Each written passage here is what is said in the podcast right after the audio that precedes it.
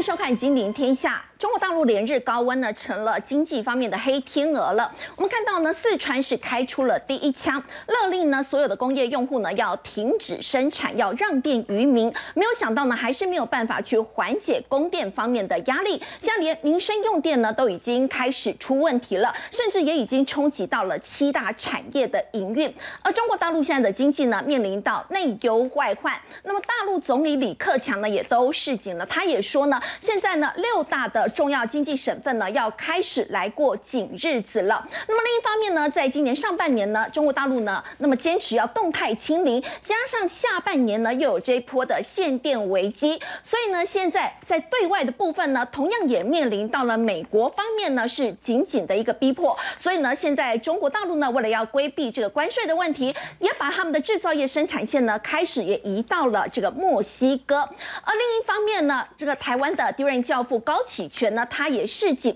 他在接受专访的时候提到呢，美国现在要用 Chip Four 来卡中国，但是呢，造造成这个杀伤力呢会非常的大。那么台湾的部分呢，同样也是会受到伤害的。如果说中国大陆的这个经济呢，真的出现了这个下行的危机，台湾整体的产业又会受到怎么样的一个冲击呢？我们在今天节目现场呢，为您邀请到的是资深分析师谢承业，前国安会副秘书长杨永明，资深媒体人陈凤欣。以及资深媒体人王尚志。好，我们要先请教陈燕呢。我们看到呢，中国大陆呢是不是真的噩梦再现？原本呢 是这个四川这边呢出现了缺电危机，现在已经延续到了整个长三角，包括江苏啊、浙江都出问题。虽然很多的这个业者呢，他们都说目前的营运呢是不会受到影响，但如果说整个时间一拉长的话，真的不会有影响吗？对，因为当这个李克强喊出说坚持政府。过紧日子的时候，大家可能觉得说是应该是经济层面的一个问题，没想到突然之间开始限电，这是毫无预警的。那我们才发现说，我们真的要过紧 过紧日子了，因为没有电，你能做什么？当然，整个危机哦，我们仔细去看哦，包括成都的部分哦，企业是停产六天哦，然后重庆的部分也要停产六天，湖南的部分也是。大家很明显的看，其实这就是长江河流域。整个长江河流域一路下来，从上游、中游到下游的长江三角洲，为什么？当然，最主要还是在过去四川能够把它大部分的一个电力，甚至能够输出，它不止自己够用，还能够输出。那因为它百分之八十靠水力发电。那现在我们发现高温的问题、水位下降的问题，导致了什么？没有办法透过水力正常的来正常的来供电，而用电的部分百分之六十是工业。你要知道，整个长江流域大部分发展起来百分之六十是工业，而限电的一个问题，也让我们看到民生日子是过得苦苦哈哈。你看，比如说有在医院哦，民众啊，他既然要拿手手电筒出来，这在医院，这不是太平间哎，没有灯，这我是在医院呢，你我还要拿手电筒。哦，然后呢，甚至我我看到有在卖场，他直接就是说冷气也关闭，然后呢，这个电梯也关闭，所以民众怎么办呢？天气太热，在家里因为用电的问题，跑到地铁去吹冷气，他没有要坐地铁，他就是来吹冷气的。民生用电都有影响，所以我们发现整个限电的问题，如果持续的延长，对整个工业发展绝对会带来很大的一个影响。哦，不论是我们看到的这个呃笔笔记型产笔笔电的产业啦，半导体的产业啦，而且最近我们去看呃中国所公布的几个经济数据啊，我们似乎又看到了更多的一个隐忧，因为等于从封城这样一路下来的影响，似乎到现在还没有停。为什么？因为我们看到七月份呢，消费零售的部分呢，年增率是二点七，大家会觉得说，哎，这个数字不错啊，可是较上一个月三点一，你没有。没有再增加，因为大家原本认为消费最差应该是在四月、五月封城这段期间。那封城过后，大家应该能够恢复正常的消费，那自然而然消费的一个成长力道应该就会慢慢的恢复了嘛。没想到没有，没有，而且比这个经济学家市场预期的来的差很多。这代表就是说市场没有看到一些隐藏的问题，因为我们已经很认真、很仔细的去观察，结果还有一些问题我们没有发现，所以背后是不是还有更多的隐忧？因为包括。这个工业增加值的部分同比增长三点八，也比上个月差，而且这个数字也确实也比预期来的差。是，还有一个部分，因为你消费不涨，工业增加不涨，你就影响到民间企业投资的意愿嘛。因为我预期未来大家消费力道没有起来的时候，我不愿意投资嘛。所以我们看到一到七月固定资产投资的年增率只有五点七，比预期六点二来的差，这等于消费好，工业生产。以及投民间投资的部分，对，全部都停了。那如果这三头马车都停，你至少有一头在带，另外慢慢会带起来，都停了，那怎么办？到底发生什么事情？那为什么中国政府不用更大的力道哦来想办法救经济，而是李克强喊出要过紧日日子？因为我们回顾二零零八年金融危机的时候，当时中国它释出了多少？四兆人民币四兆，这个规模是比当时的美国大三倍哦。而且占占它的 GDP 百分之十三，大家应该还有印象。其实当时整个全球经济危机，当时风暴发生的当下，真的是靠中国的 GDP 带动起来的。所以这一次其实我们其实真的蛮期待说啊，有一个很大的这个宽松政策，可到目前是缓慢的在做降息。所以是不是代表他能够救援的力道已经不够，还是说他认为后面还有更大的问题会发生？所以我现在不需要一开始我施以这么大的一个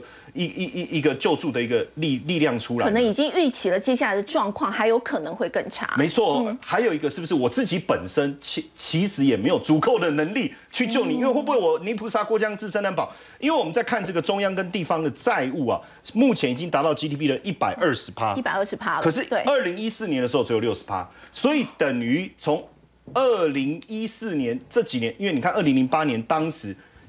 其实说实在的，你这种基你救助的部分一定是举债嘛，所以代表这几年举债的速度非常非常快，而且他大家别忘了，到目前村镇银行的问题还没有完全的解决，还有包括这个这个房地产房企的问题也还没有解决，而且还有很多房企的债务陆陆续续在今年明年要到期，它都还有高峰期要要过，所以现在。表示中央政府的债务大幅度增加以后，会不会他自己要救援的力道也受到影响？那另外一个问题就是，不管你做什么，哦，反正我就是要清理，我就是要防疫，我就是要清理，我就要防疫。包括最近义乌不是也说了吗？哦，要要又要来封城。叫就就叫叫我们叫什么软性的，你什么都不能动的一个状态哦，这个会不会影响？好，那封城的措施当然会带来很大的伤害，所以你看到很多的企业哦，最近的销售都停滞了，哦，包括艾迪达的销售也大幅度下滑了百分之三十五，百分之三十五，那怎么办？还有什么政策？过去都是降息啊，不然就大规模援助，这次他们既然也寄出了消费券哦，所以很多人都因为通常也发消费券了，通常寄出消费券代表什么意思？无法可施了嘛？对，没有办法，这就是我们所谓的直升机撒钱的概念。就我我我我怎么样也救不了你，我就开直升机，然后我把钱撒出去嘛。这个是非常有名的一个经济学理论。上海哎，对，那上海本上海本来就是经济消费的火车头，它尤其是经济的重镇，金融业的重镇。而且这一波发了多少十亿啊？分三波，分三次啊！我我看那个发出来金额三五三亿、五亿、两亿啊。那这样发代表什么？它需要靠。电子消费券来刺激，表示大家连消费的意愿都没有。当然，我觉得所有的问题的核心应该都还是在防清零的这个这个防疫政策，这个部分会影响到大家消费的意愿跟消费的信心。所以，到底这个消费券能不能带出效果？如果再还不能再大出效果，你要再更进一步的大力的发消费券，还是说你要在整个货币政策上？大幅度的宽松，这个我们要继续观察。所以你看哦，这个李克强讲了，他他这个是呃，算是中国经济的总舵手嘛，对对不对？其实他很早就提醒，你看之前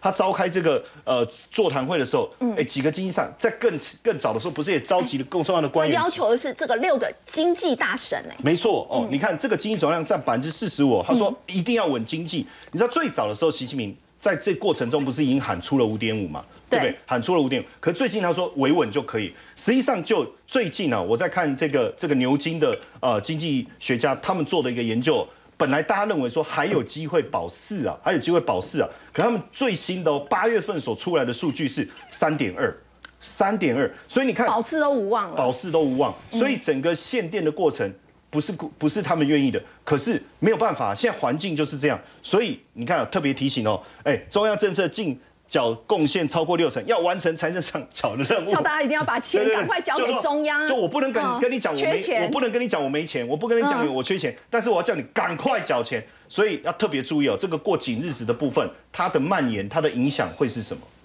好，刚刚我们提到呢，中国大陆的经济这个危机呢，主要是在上半年呢，其实当时呢是因为疫情的关系呢，那么坚持要动态清零，没有想到下半年又面临到缺电。我们接下来要请教芷娟呢，我们刚提到这个四川缺电，最主要他们八成其实靠的都是水力发电，没有想到遇到了这六十年以来最严重的这个干旱，所以大陆现在也面临到能源危机了嘛？好，其实各世界各国现在都有能源危机啦。那我们主要要谈一个国家的能源状况，我们要知道它的发电结结构大概怎么样嘛？如果以中国大陆来说，大概火力发电还是最主要的，大概有接近六成，甚至超过六成的比例还是传统的火力发电。那另外，其实它的新能源做的已经算是全世界相对来说是好的喽。它的水力发电大概占整体大概是两成左右的比例。那另外像是我们讲的是风力发电啦，或是太阳能发电的话，大概占他们的整体来说大概是接近百分之十。好，这是他们的一个发电的结构。那他们分别不同发电结构出现了什么问题呢？我们就先从最呃最多的这个火力发电这件事情来说，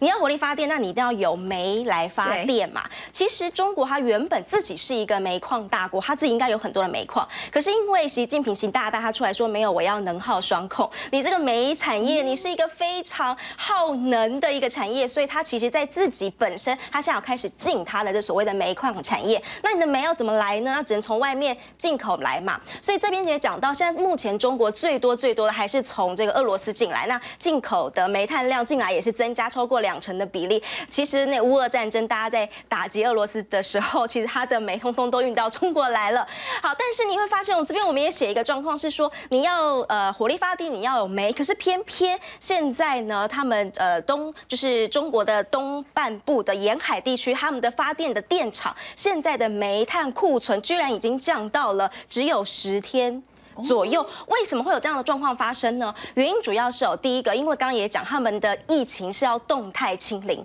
对，所以他这边讲了，他对于所有要进来的这个煤炭，他都帮你堵在那里，或是他在这边检查。我们这边有一个图片在这里，他很认真。官员在查验的进口的煤炭都要很仔细的检查。对，然后跟疫情也有关系的其一，还有其二是因为进来这个呃国际的煤炭价格其实是很大幅度的上涨，所以对于电厂来说，他今天要买原料。是贵的，可是它的电价不能够涨，因为如果电价上涨的话，你会带起的是通膨，你会带起的是民怨，这件事情不可能不能这样做嘛。所以其实跟台湾台电也是一样的，你的能源的确上涨了，可是我电价又不能涨，所以对于这些电厂来说，它其实是有一些成本上的问题，所以也至于它的这个煤炭的库存数量都还要来得少。好，这个是它在火力发电上会遇到的问题。那在你说水力发电会碰到什么问题呢？就像刚刚讲的，水力发电你要有水嘛。你四川现在呃干旱，干旱了你就没有水啦，所以它当然当然就不能够 水力发电，好，这是水力发电会遇到的问题。那再来我们来看它的风力发电跟太阳能还有遇到什么样的问题呢？我们来看一下下一张字卡，我们就特别讲到的是，通常啊我们在讲这个太阳能发电的时候，应该就是往他们的西部嘛，沙漠地区太阳很大的地方去来盖这个太阳能电厂，但是但是。偏偏哦，现在他们也遇到了一个我们这边讲叫做他们开发计划陷入了一个两难，就是到底要绿能还是要粮食？为什么？因为今天你有一个大片的土地在那里，你到底是这个土地可以拿来？呃，盖太阳能电厂还是要拿来种植粮食，毕竟他们要养活自己，是十四亿人口这样的一个数字。尤其也是一样，又是乌俄战争，乌俄战争又让大家重新思考说，我们自己的粮食自给率到底够不够？所以虽然的确，习近平他喊出碳中和的日期是定在二零的六二零六零年，所以那时候他们为了他的政策，所以建了开始建了很多电厂。可现在他们同时回过头又在开始思考了，如果我把这个电呃这个地全部都拿去盖太阳能电厂的时候，我自己的粮食够到底够不够？所以他这边就开始讲啦，他们现在开始在做一个摇摆，可能未来他们是要来保护这个粮食生产方向，来往这个地方再偏多一点点。其实说到了再生能源发展，我自己是认为啦，不管因为再生能源它不稳定嘛，就像你有水没水，有太阳没太阳，因为它不稳定，所以其实最终来说，你太阳你再生能源要能够稳定，重点还是要储能啦。因为你现在呃你的太阳，我们的再生能源现在就是发电即发即用，即发即用，但如果我们可以把它除下来，就是我发好了电，然后除下来，其实说真的，这才是呃再生能源稳定发展的长久之道。好，刚刚我们也提到呢，中国大陆呢在今年上半年呢，因为疫情的关系，他们坚持一定要动态清零，当时呢已经造成了经济的内伤了。没有想到在下半年呢，又面临到这个限电、缺电这样的一个危机。所以呢，现在连大陆总理李克强呢，他都说了，他在召开这个座谈会的时候呢，现在要求六个经济大省了，那么呢，其实这六个经济大省是整个大陆国家经济发展的一个顶梁柱，但是呢，他现在要他们呢开始来过这个紧日子了，所以就要请教凤欣姐，我是不是整个状况比预期要来的长？我先讲一个结论啊，就是呢，他们今年初所设定的百分之五点五的目标，我认为是不会达成的，而且我认为他们已经放弃了这个目标。我这样讲啊，其实是在在七月底的时候，七月二十一、二十二号的时候，当时包括了李克强，还有包括了他们的财经官员，都出来讲了一些类似的话，比如他们会讲说说，嗯，这个是一个最高的目标，大家要努力。但是并不代表为了达到目标不择手段。好，所以你从这里面就可以看出来，他们知道要放弃百分之五点五的目标。那么，其实国际上面会认为说，如果你真的硬要去达成的话，撒钱不是做不到的。你比如说，像是美国用印钞票的方式，还是可以做得到经济上面的发展。但是你会发现到这一次，他们宁可放弃而不愿意去撒钱。我觉得这个背后呢，跟他们从去年从二零二零年的时候。有一个政策，我们必须要先清楚，就是可以确定它不会搞大水漫灌，所以印钞啦、撒钱啦都不必想了，他们不会干这件事情。我觉得主要的原因是因为二零零八年那一次他们受了硬伤，就二零零八年金融海啸的时候，当时四兆人民币，其实他们后来执行到最后，大家估算说可能做到了八兆人民币，因为地方政府都加码嘛，那么。结果的结呃导致的结果其实就是债务不断的增加，导致他们在二零一五年一六年的时候，其实有一波地方债的小型的债务危机，所以他们后来中央就拼命的用置换债的方式把地方债置换到中央来，所以中央的那个债务突然就高跌，那这个跟他的那个置换债有很大关系。可是你回头去算，二零零八年的大水漫灌其实是很重要的原因，所以他们从二零二零年大概就确定一件事情，不会搞大水漫灌。所以他不会再出现二零零八年、零九年那一次的四兆人民币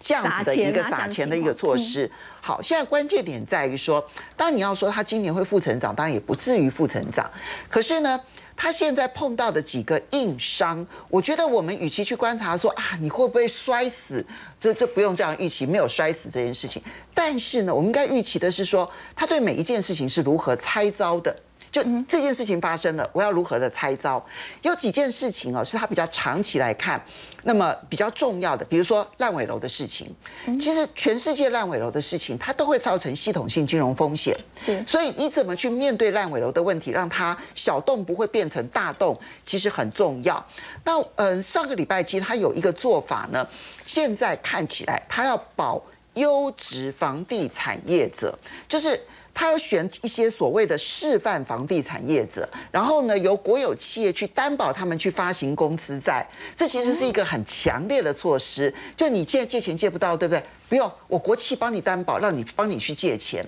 那这个事情能不能够解决现在房地产紧缩所产生的系统性的危机？我们要观察大概一到两个月的时间。那么，如果这一到两个月的时间，其实你去观察就是。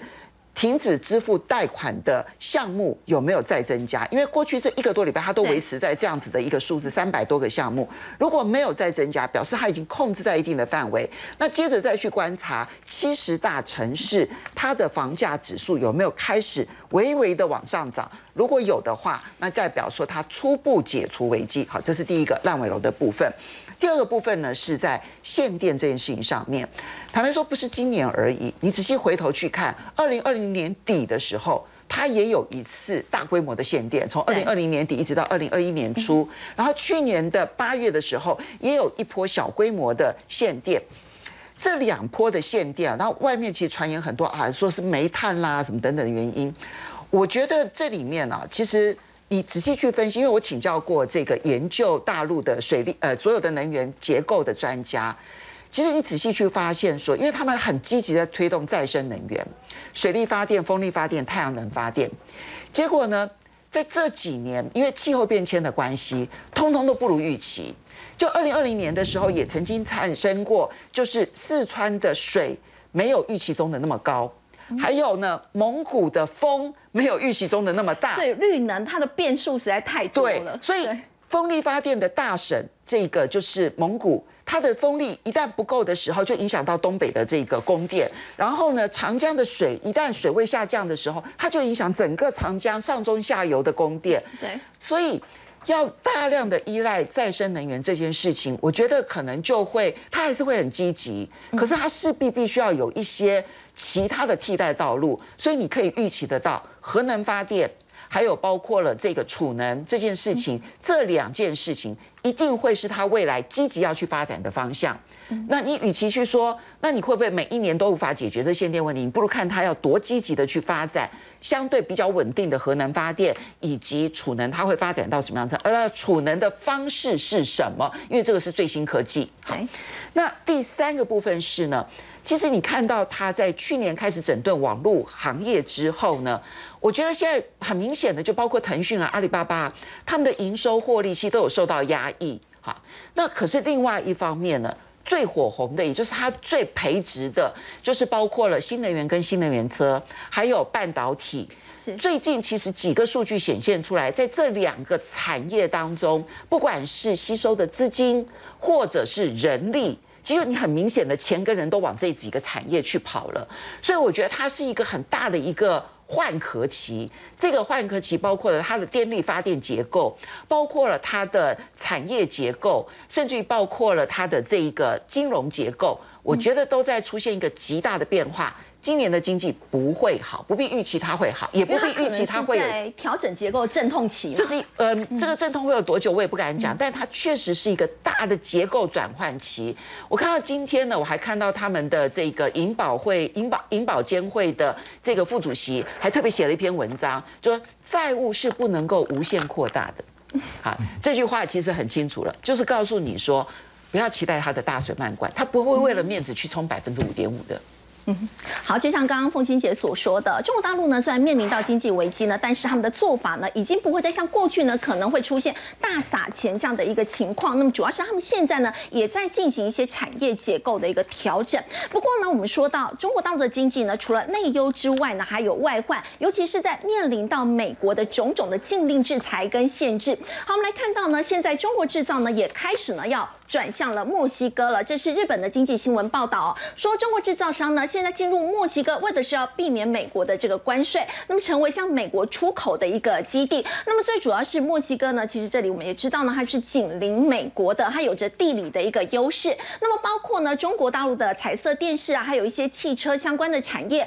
也是呢逐渐的移到了墨西哥。所以现在呢，他们美国呃为了就是要防堵美国，所以中国制造开始也慢慢的转向墨西哥。墨西哥其实自从他们签订了美墨加的三国协定来取代北美贸易协定之后呢，其实本身对于很多国家也是香喷喷的，因为它基本上它就是零关税。它又是进美国市场去低运费，所以在此之前，包括像日本、韩国以及欧洲的德国很多的国家都在墨西哥当中有所投资。其实不只是中国，在墨西哥当中，因为它的特质是这样子，它的 GDP 是整个拉丁美洲当中的第二高，人均的所得大概是在九千美元左右，其实也是不错的。所以长久以来，包括像美国自己本身的企业，比如说可口可乐、雀巢，都在墨西哥当中长久以来几十年在那边有有建厂。另外像是 Sony、像三星，以及比如说像像是汽一些德国的汽车产业，也都在墨西哥当中都是有大规模的工厂。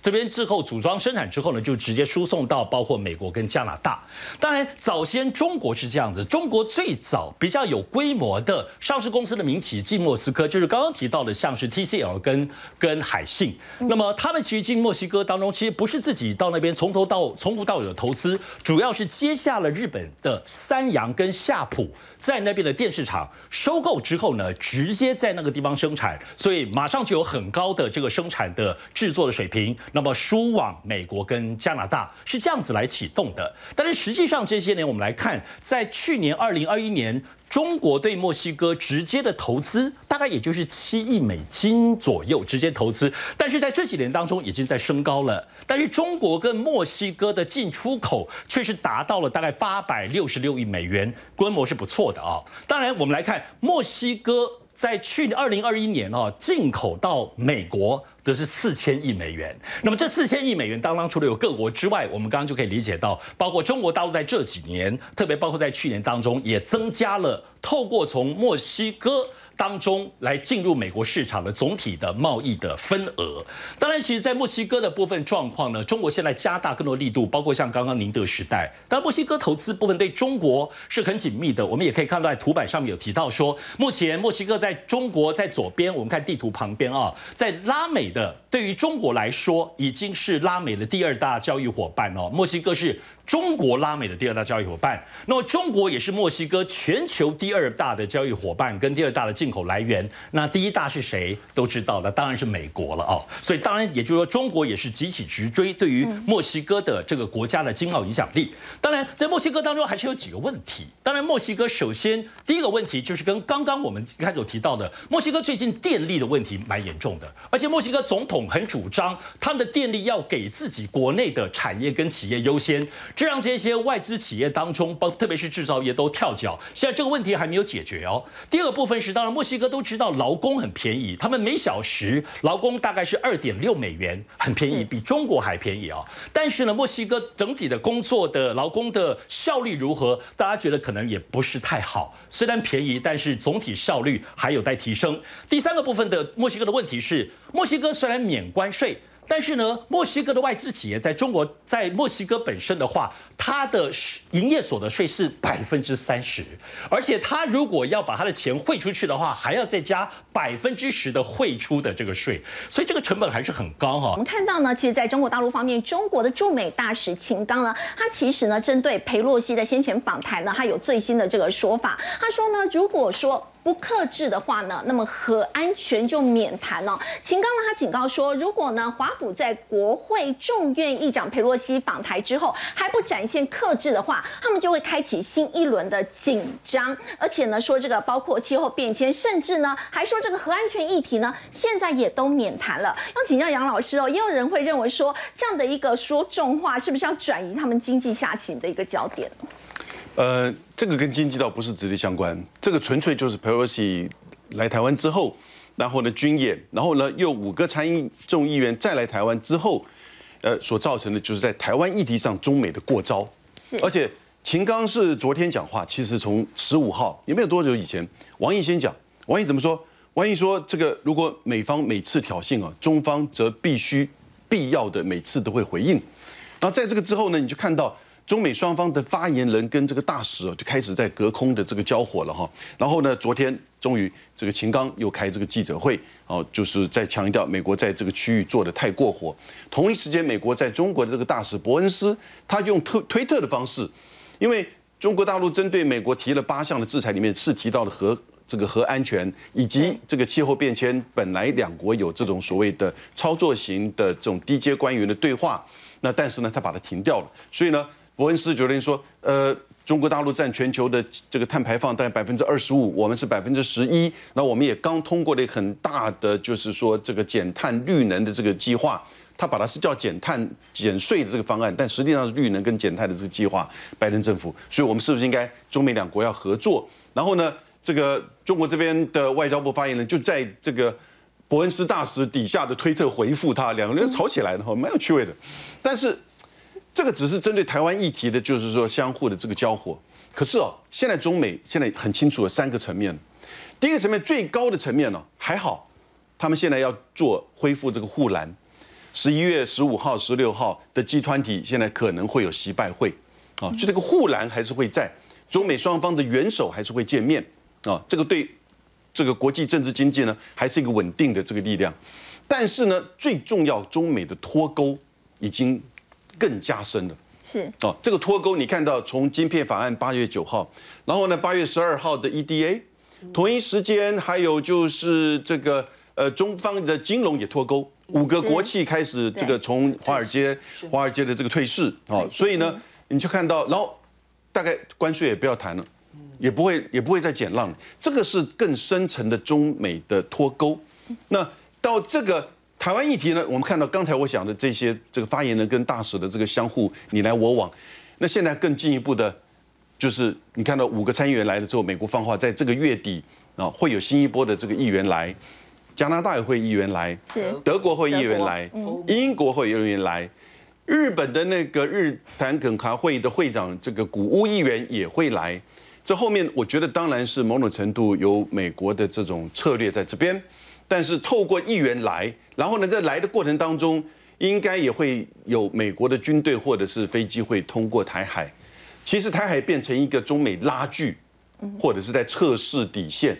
美国要把它拉回一个新平衡。因为他觉得在这次军演当中，其实中国大陆进制造了一个新常态，那美国要再平衡，但这过程当中，其实你就会发现到，其实这个不确定性跟不稳定就很就很难讲，所以这个三层哦，护栏、脱钩以及拉锯，我们台湾其实变成一个中美之间拉锯的场合，不一定是战这个叫做这个代理战争，但绝对是代理冲突了。好，的确，就像刚刚杨老师所说的，美中之间的这个脱钩呢，已经是趋势了。甚至呢，包括在军事方面，在科技方面呢，这个角力战是越演越烈。那么，台湾在这中间扮演什么样的角色呢？现在有第一任教父之称的高启全呢，他针对美国寄出的这个 Trip Four 呢，也提出了他的看法。他认为说，对台湾来讲，其实不一定是好事。我们先休息一下，稍后回来。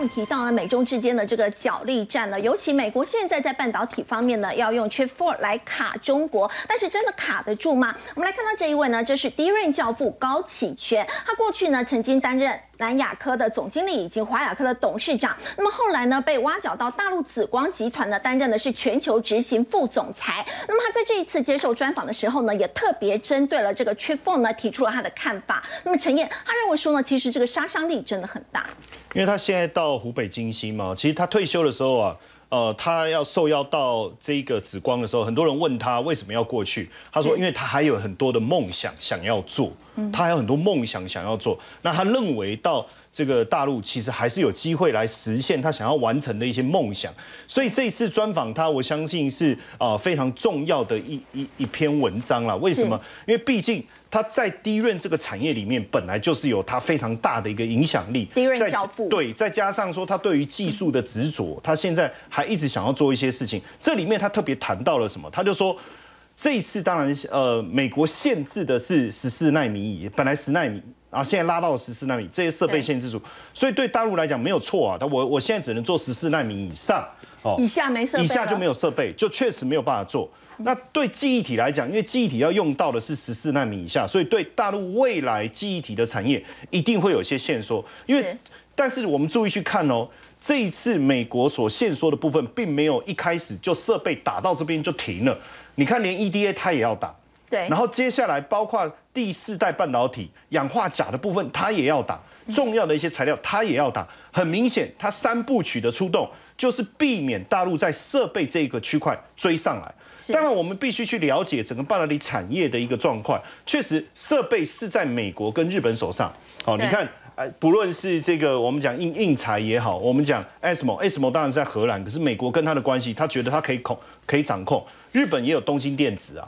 对，那包括它的光阻剂也是大量给供应全球百分之七十以上使用，韩国有一半也要仰赖日本。虽然你说韩国有一些些设备，可是在这个地方，我要特别讲，韩国跟我们其实很像，为什么？做代工就是技术为主。那在这个地方，大陆所扮演的角色是什么？其实它有市场。那有市场之外，他也想要也想要串起来，把市场拿拿下来，自己把它拿下来。所以对美国来讲，他担心的就是这件事情。所以他为什么要跟日本联手，把它组合起来？主要的原因在这里。可是实际上大陆不强吗？它的它的第 NAND 就是也是记忆体的一部分，是很强。你看长江存储的技术其实是很领先，现在华为也在用它。你看华为是最早被美国制裁的。可是为什么它的产品还一直在出？就是因为它其实后面还是有靠山，而且大家别忘了，中芯说做出七纳米的时候，大家吓一跳。哎，你你你没有设备，你怎么搞出了一个七纳米？他用成熟制成的设备做七纳米对，他就用他就用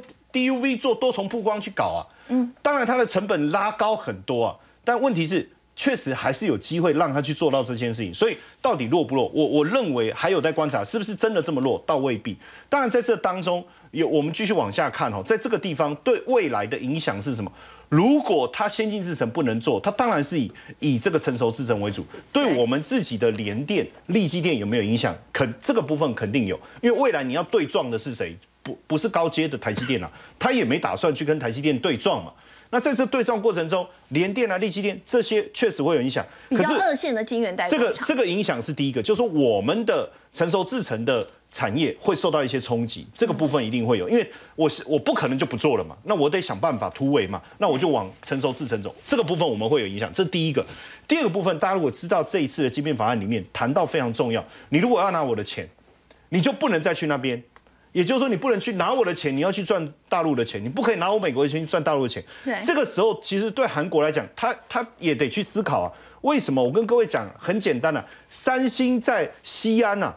它的那个 Name Flash 厂啊，供应全球百分之三十的产能啊，那那如果他真的拿了钱，他那个部分要放掉吗？他放掉就没有了嘛，所以对他来讲，这个会有影响。好，那很多人说，哎，台还好啊，你看我们台积电。哦，南京厂那么一点点的产能牺牲掉百分之三，其实也无所谓。可是大家别忘了，台厂还是有很多的企业，不管它本身是在大陆也好，不管是它直接跟间接大陆的公司合作也好，其实它大台台商还是很多在大陆哦。你光我们的那个代工，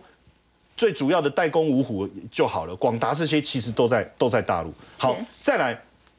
你即便不在大陆，你有没有可能可能跟他生意的往？别忘了我们的出口啊，百分百分之七十是跟电子设备有关。所以这个时候到最后，你如果真的要选边站，你真的要选边站，那那它是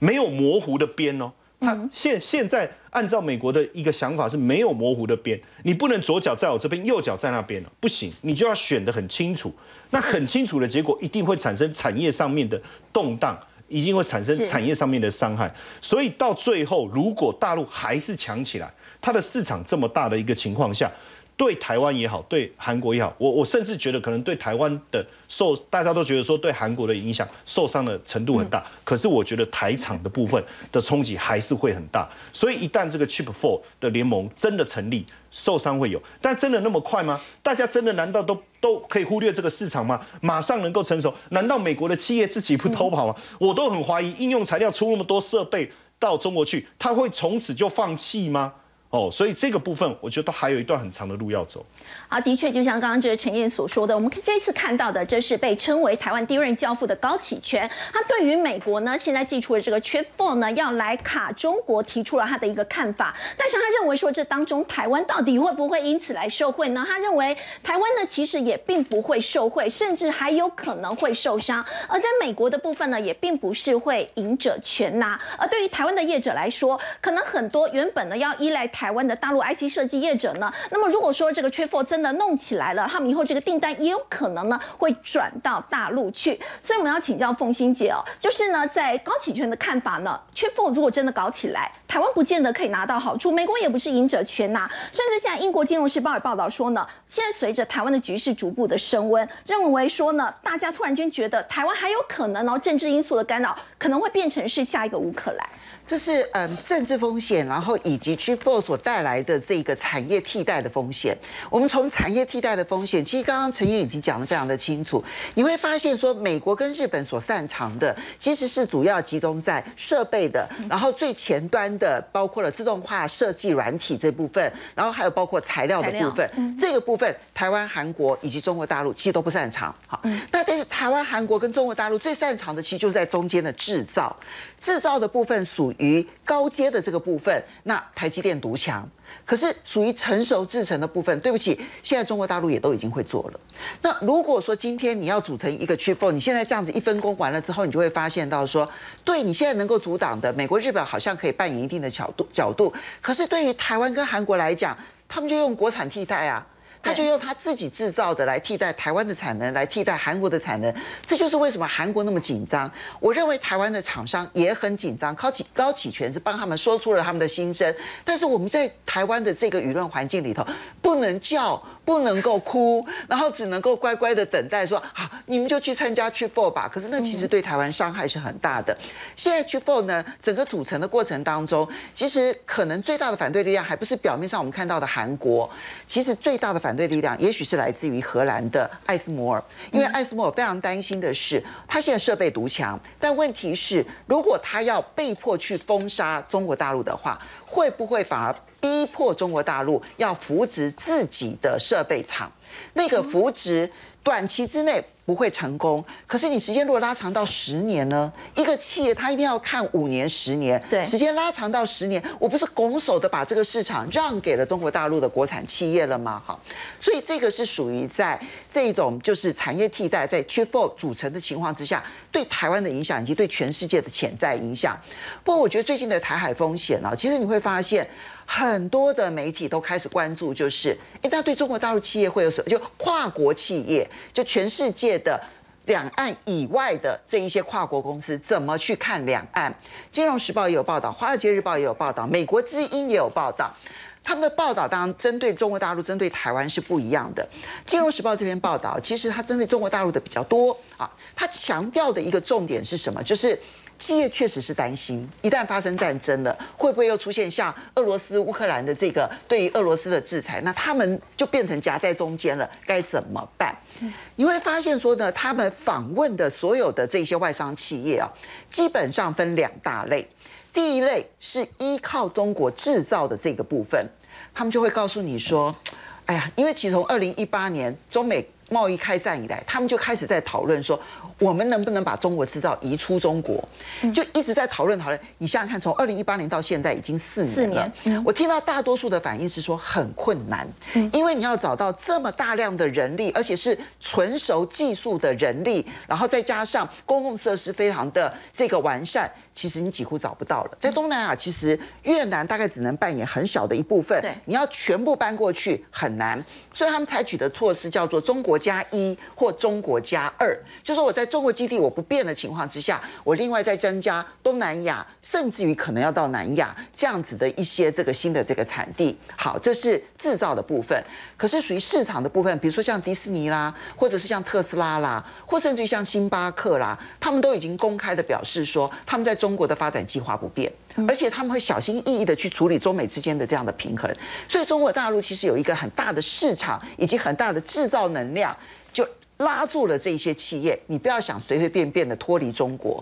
可是台湾的状况其实是不一样的，就台湾现在的风险度。大幅度的上升的这个情况之下，其实国际有一个显学，就包括了国际的政治学者、国际的顾问公司、风险顾问公司，还有国际的这一些研究机构，他们都开始在问一个问题：那这样子的话，企业还敢继续留在台湾吗？因为我们没有大市场可以留住他们。好，的确市场呢是非常重要。现在美国呢用尽方法呢要来卡住中国大陆，不过呢他们的做法其实是有迹可循的。我们先先休息一下，稍后回来。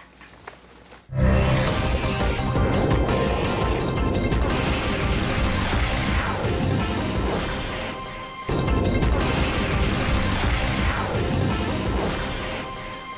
法案呢，引爆了全球半导体的这个产业竞争。其实美国寄出的禁令呢，从 EUV 到 DUV，后来又禁了十四纳米以下的设备。那么最新的就是 EDA 了。那么究竟这个上中下游呢，各国的市占率到底有多少？而美国的做法是不是又是有迹可循的呢？我们要请芷娟带我们了解。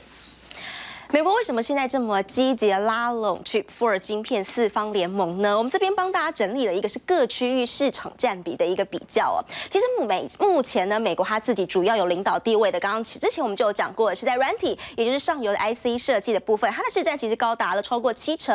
而另外呢，它在设备这个地方其实也有优势哦，大概是超过百分之四十一。可是这个粉红色的这一块指的是谁？指的就是台湾、日本还有韩国，也就是现在美国积极要拉拢的 Chip。的对象。我们在哪里有优势呢？像是这个晶圆制造哦，这个台湾、日本、韩国其实就将近了超过五成哦，百分之五十六的比例。而另外，在这个晶片制造好就要封测、封装起来嘛，在封测的部分呢，其实台日韩也占了百分之四十三这样的比例。所以很显然了，美国他现在做法就是他自己有优势的地方，他去进中国大陆；那另外他没有优势的地方，他就拉拢大家一起来对抗、来抵制，不要让中国大陆的半导体发展起来。这个是目前美国的政策。可是我们也在想啦，如果如果这个中国真的没有办法往先进制程这方面来做前进的话，如果他专心来做所谓的成熟制程，那未来会是一个什么样的局势发展呢？其实之前我曾经有问过这个半导体专家，我说全世界现在我们手边真的有这么多电子产品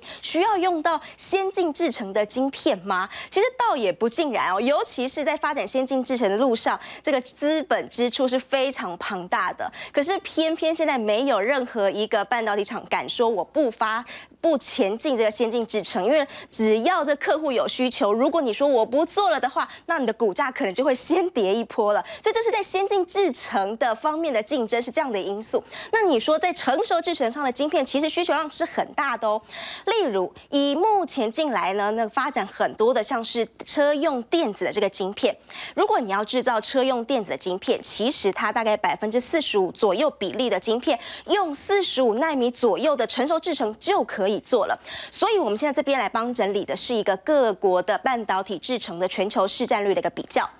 好，我们来看一下中间的这一块呢。呃，橘色的这个是指中国大陆，而这个大概就是指二十八到四十五纳米，也就是我们所谓的成熟制程。目前中国大陆的占比大概接近百分之十左右。那上面这一块还是台湾，没有错，台湾还是做的比较多。可现在问题来了，如果中国大陆它现在全力往这所谓的成熟制程来发展的话，以到二零二四年来说，中国大陆它有将近三十一座成熟制程的晶圆厂即将要来投产，也就是说呢。他们如果积极的往这里走，往这里来做发展的时候，我们可以想到一件事情，也就是所谓的红色供应链。还记得当年有台湾的太阳能面板，那个时候在台湾也很厉害，还造就出了一个股王，也是太阳能板。但没想到当这个红色制造往这个太阳能板前进的时候，把台湾的太阳能板的确是大打了一波。所以现在如果呃中国往这个成熟制成的厂的制成来做前进的时候，那么台湾的所谓的成熟制成的厂商。像刚刚讲到的，像是利基电啦，像是世界先进，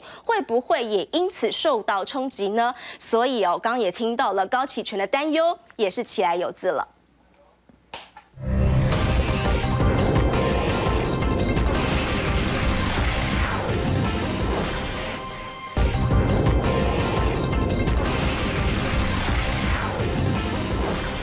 我们说到美中之间的科技大战呢，美国把中国大陆视为是头号的威胁。不要请教上这个奇怪的是，《华尔街日报》却报道说，对于科技出口中国，美国为什么几乎全部都放行？哎。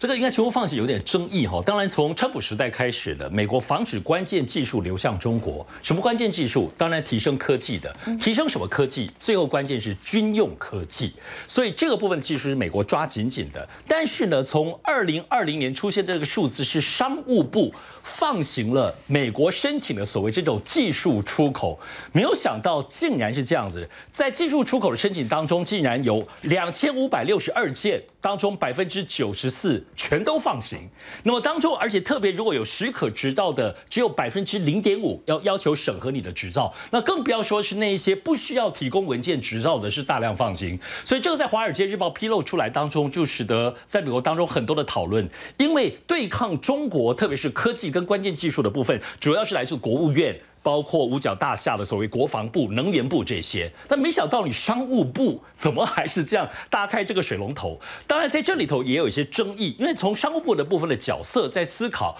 如果你美国什么技术都不放弃的情形之下，市场就被日本、德国、韩国拿走了，怎么可以呢？所以这里头还是有些争议性跟一个黑色地带、模糊的地带，究竟要怎么来拿捏？但是随着现在对于美国的呃美中之间对于中国的科技的部分的要求。跟禁止的这些技术零组件设备越来越多了。那么现在美国也在讨论，是不是要发展一整套管制出口的 SOP，越来越严格，而且不止美国，他们会要求邻邦像日本也要比照美国管制出口。那么这个一旦越来越严重的情形之下，其实会给整个